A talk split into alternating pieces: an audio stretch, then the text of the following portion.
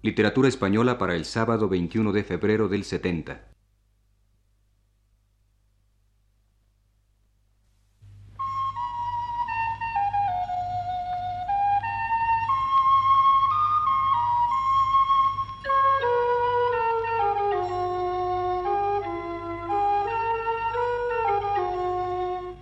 Señoras y señores, muy buenas tardes. Les ofrecemos el programa Literatura Española, que prepara para Radio Universidad el profesor Luis Ríos.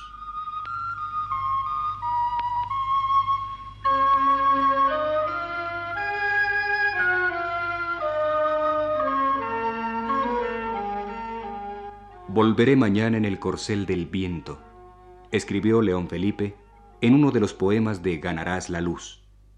Y en el viento, en la palabra, vuelve una y otra vez a nosotros desde su muerte el poeta, con su grandeza intacta, con su voz poderosa.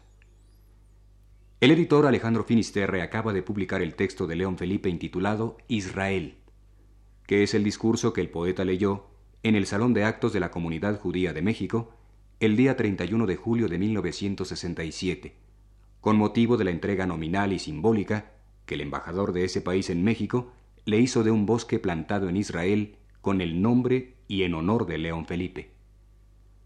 La palabra discurso, que el mismo poeta utiliza en este caso, puede resultar equívoca, acostumbrados como estamos a darle una acepción estrictamente oratoria a la misma, y por tanto no poética.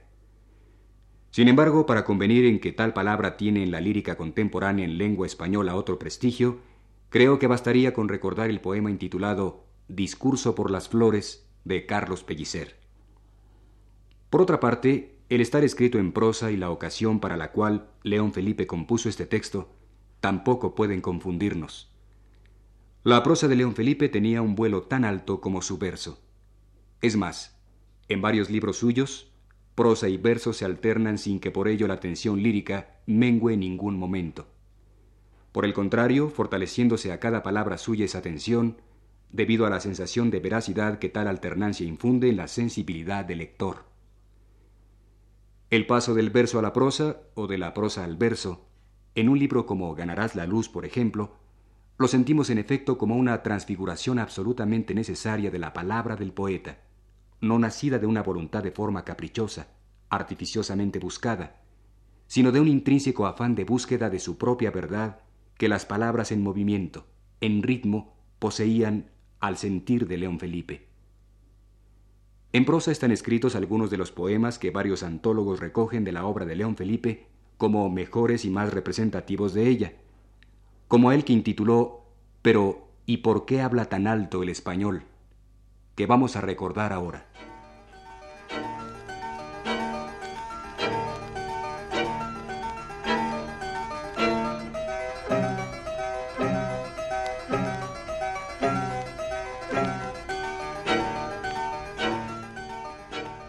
Sobre este punto creo que puedo decir también unas palabras. Este tono levantado del español es un defecto, viejo ya de raza, viejo e incurable. Es una enfermedad crónica.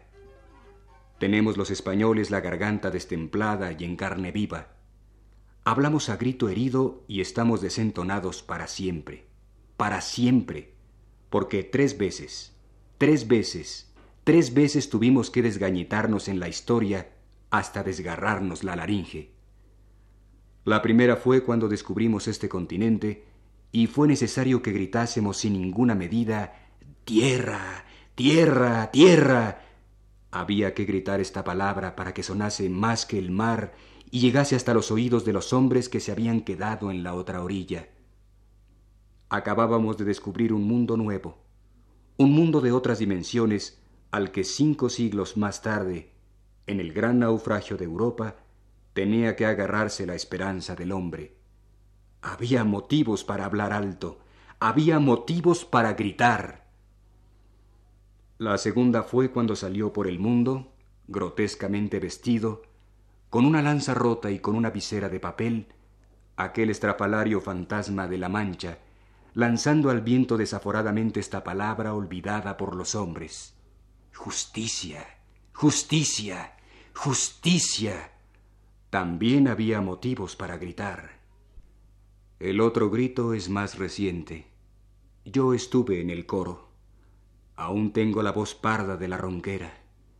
Fue el que dimos sobre la colina de Madrid el año 1936 para prevenir a la majada, para soliviantar a los cabreros, para despertar al mundo. ¡Eh, que viene el lobo! ¡Que viene el lobo! ¡Que viene el lobo! El que dijo tierra y el que dijo justicia es el mismo español que gritaba hace seis años nada más desde la colina de Madrid a los pastores. ¡Eh, que viene el lobo! Nadie le oyó. Nadie.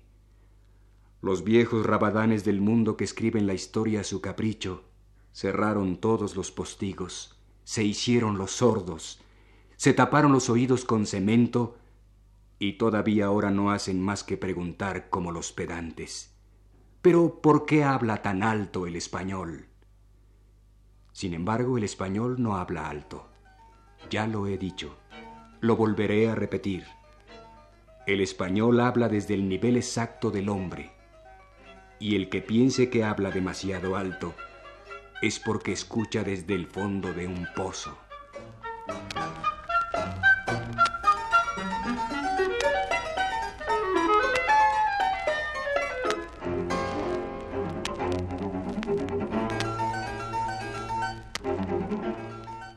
En prosa también está escrito este discurso poético, Israel, que hoy vengo comentando en este programa con algún poema anterior, práctica tan característica de León Felipe esta, intercalando en él, tal es el caso del poema llamado Nacimiento, al cual pertenecen estos versos.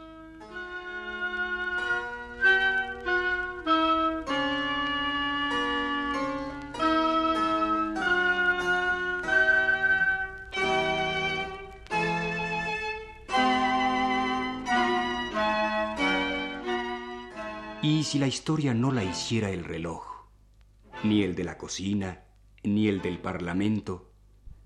Si la historia, señor profesor, no la hiciese el tiempo, el molinillo de la tierra que gira y gira repitiendo y repitiendo caudillos y tiranos, rebaños trashumantes, pueblos, pueblos, pueblos. Y si no hubiese más que un solo pueblo, si no hubiese más que un solo pueblo, y la historia estuviese ahí quieta, parada como un retablo, como una estampa, como un Belén, como un nacimiento, y todo no fuese más que símbolos y muñecos. Este es el rey, esta es la estrella, esta es la cruz.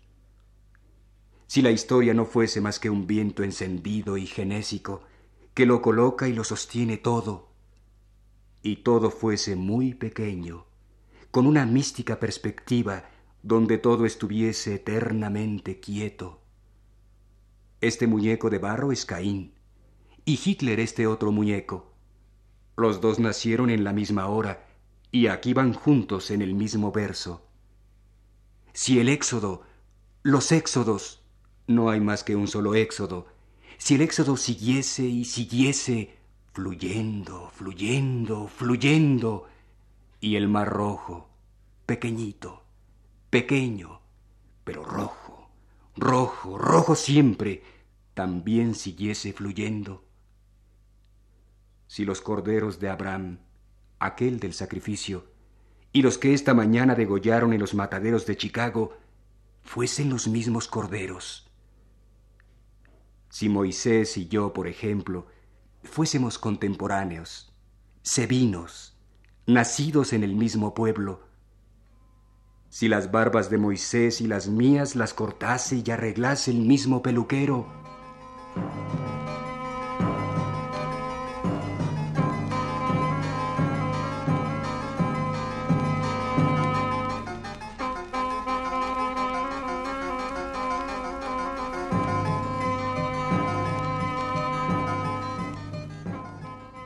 Quizá por esa dimensión poética, es decir, suprahistórica de la palabra de León Felipe, algunos en aquella ocasión memorable en que el mismo poeta leyó su discurso de viva voz para agradecerle a Israel el regalo del bosque, algunos, digo, se desconcertaron un poco, no sabiendo bien a bien qué intención llevaban ciertos fragmentos del texto.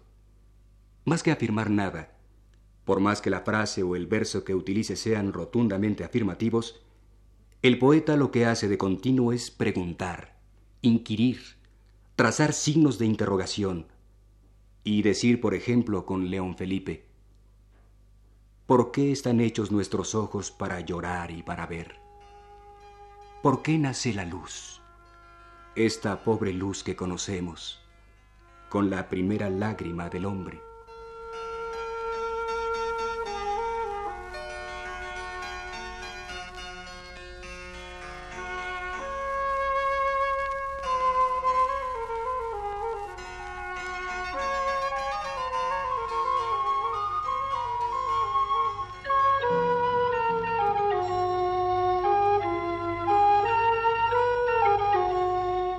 Les hemos ofrecido, señoras y señores, el programa Literatura Española, que prepara para Radio Universidad el profesor Luis Ríos.